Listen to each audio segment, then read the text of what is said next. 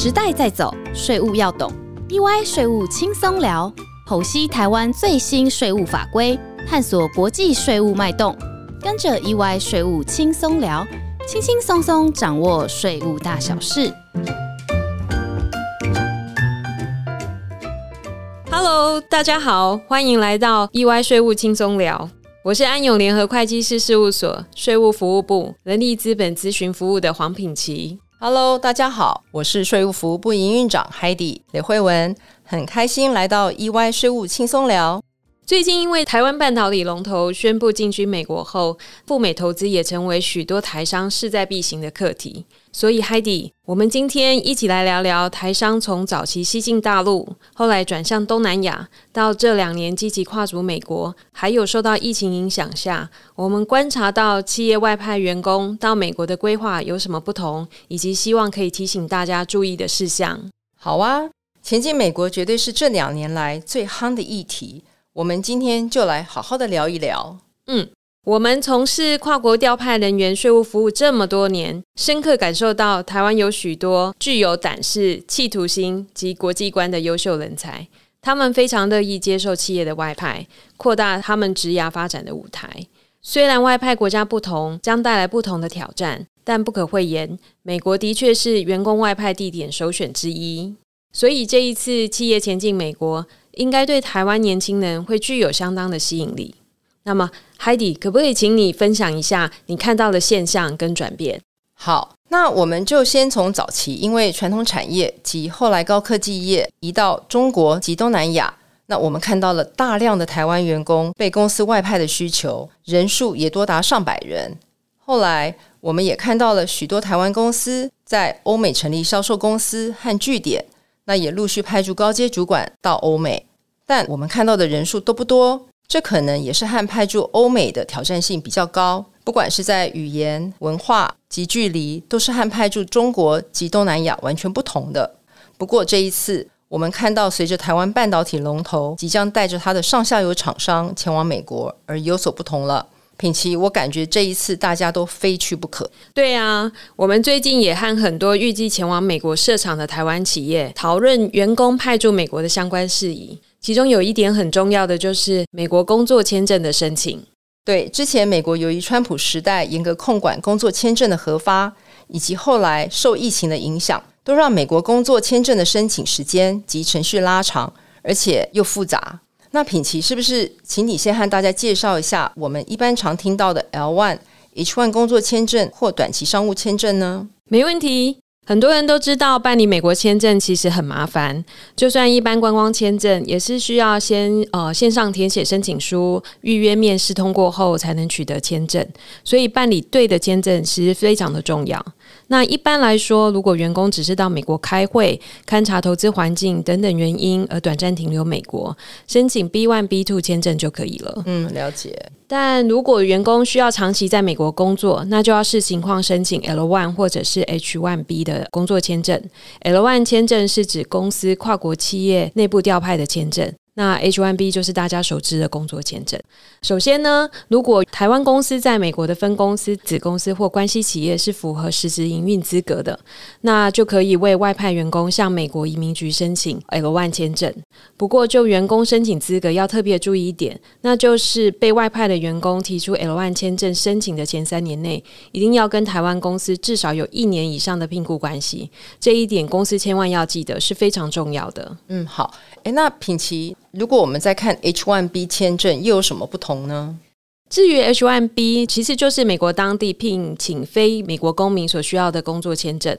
那美国当局现在为了保护当地的劳工，对于 H1 签证的核发其实是相当严格，对最低薪资要求的门槛也很高。所以一般来说，台商如果外派员工到美国的关系企业，大多数都是申请 L1 签证。诶，那不过这一次赴美投资公司，除了刚刚你提到的 L1、H1 工作签证或短期商务签证以外，还有一项我们现在比较常看到的是 E one E two Treaty 的签证也可以选择。那可不可以请你和大家也介绍一下 E one E two 是什么样的签证呢？好啊，首先我来解释一下 E one E two 签证跟 L one H one 签证不同的地方。一类签证并不是所谓的工作签证，而是依据台湾与美国维持通商及通航条例而核发的条约商人跟投资人的签证。很重要一点，投资美国的投资人跟被外派的员工都必须是台湾的国籍，才能申请 E one E two 的签证。嗯，了解。另外呢，E one E two 对于公司的要求，相对于 L one 跟 H one 的标准较为宽松。因为这一波才刚到美国投资且新成立的公司，因为都还在初期营运阶段，所以公司可能都还不符合 L one 签证要求的实质营运资格。因此，申请一类签证将是一个很好的替代方案。一般来说，嗯，一类签证有效期为两年，而且可以视美国投资的状况申请延展。所以，对于即将派驻一年以上的员工，其实是很足够的。了解，这的确是蛮复杂的。那有没有我们在这边可以先提醒台湾公司的一些注意事项呢？品奇哦，有的。外派员工一定要在台湾向 A I T 提出 E two 签证的申请，并且要在台湾面试通过后才能取得 E two 签证前往美国。也就是说，员工如果在递交申请书后出差到美国，一定要记得回台湾跟 A I T 面试，才能拿到 E two 的签证。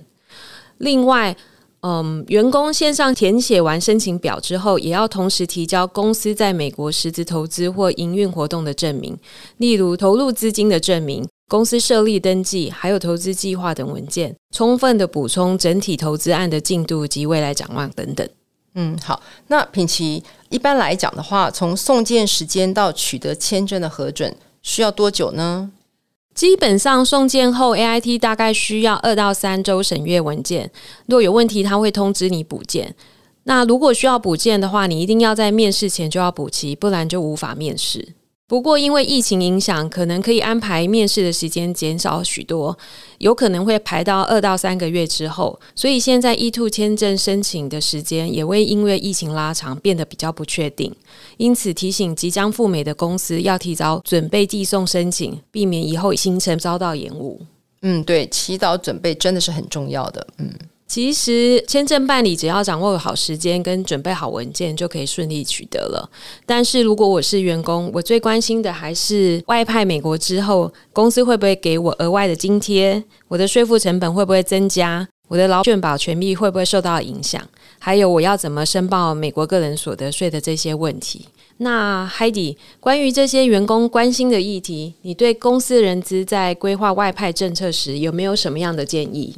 真的想到这些就头痛。那不过，其实多数台商已经迈向国际化了。对于已经有员工外派到其他国家的公司，呃，我要提醒公司重新检视现行外派的办法及薪资的设计，才能够确实去调整外派办法，来确保外派人员不会因为派驻地点不同而有租税差异或不公平的现象，而影响到员工的外派意愿。那至于首次跨足海外市场的台湾公司，那就要仔细思考公司到美国投资的目标，那外派人员的配置及员工的状态，来逐步建立完整的外派政策，还有薪酬的支付政策，以及是否提供完整外派人员的协助。那同时，公司也要针对员工的劳健保及退休金给予一些配套的措施。那还有另外一点很重要的，就是说，因为现在受疫情的影响，员工对于外派也可能会有较多的一些考量，而且呃，也希望公司比较有缜密的紧急应变的政策等。不过，总而言之，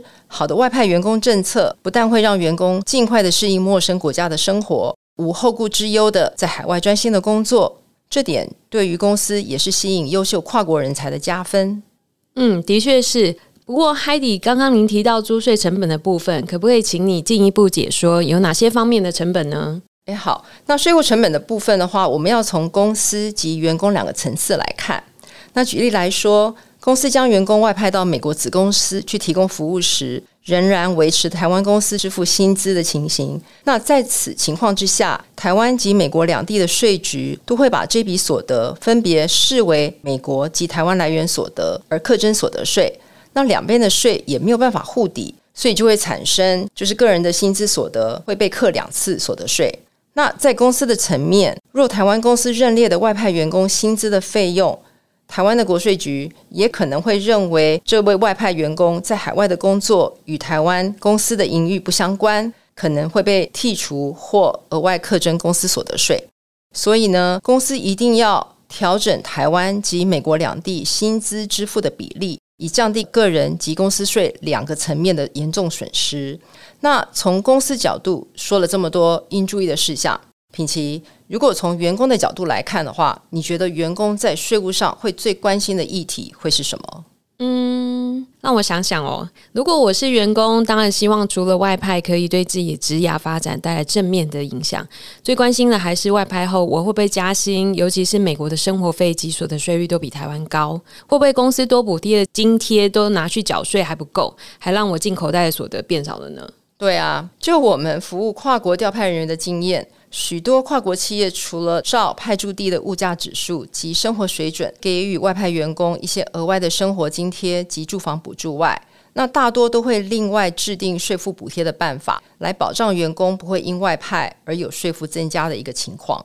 嗯，不过怎么补贴的确是门学问，是该采用什么样的税负补贴方案，是需要公司考量各种因素。比方说，外派人员的形态、企业经营的方向、派驻地国家情形等等综合因素，才能决定应该采用税负平衡、税负保障、净所得原则，或是其他混合型的政策。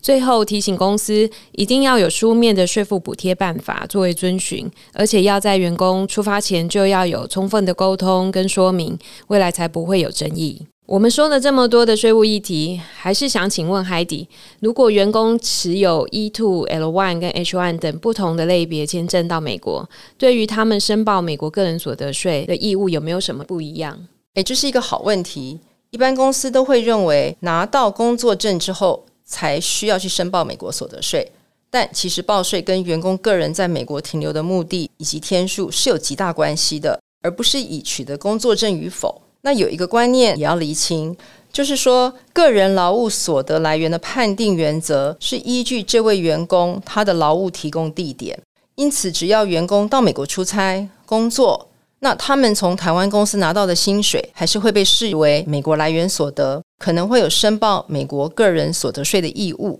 那我们也要特别提醒公司人资或是外派的员工，若公司在美国投资的初期。外派员工已经先拿着商务或观光签证入境美国，来从事相关的商业活动。那么，在判断他们的美国税务居民身份及计算课税所得时，那些他们持商务或观光签证停留在美国的天数，都需要列入考量，以避免美国税务的申报错误。谢谢 Heidi。另外，我们也想提醒公司，除了员工个人在美国有申报义务外，理论上公司也需要注意，针对台湾公司支付的薪资部分，美国公司是否有扣缴申报义务，以及提缴 Social Security 的义务。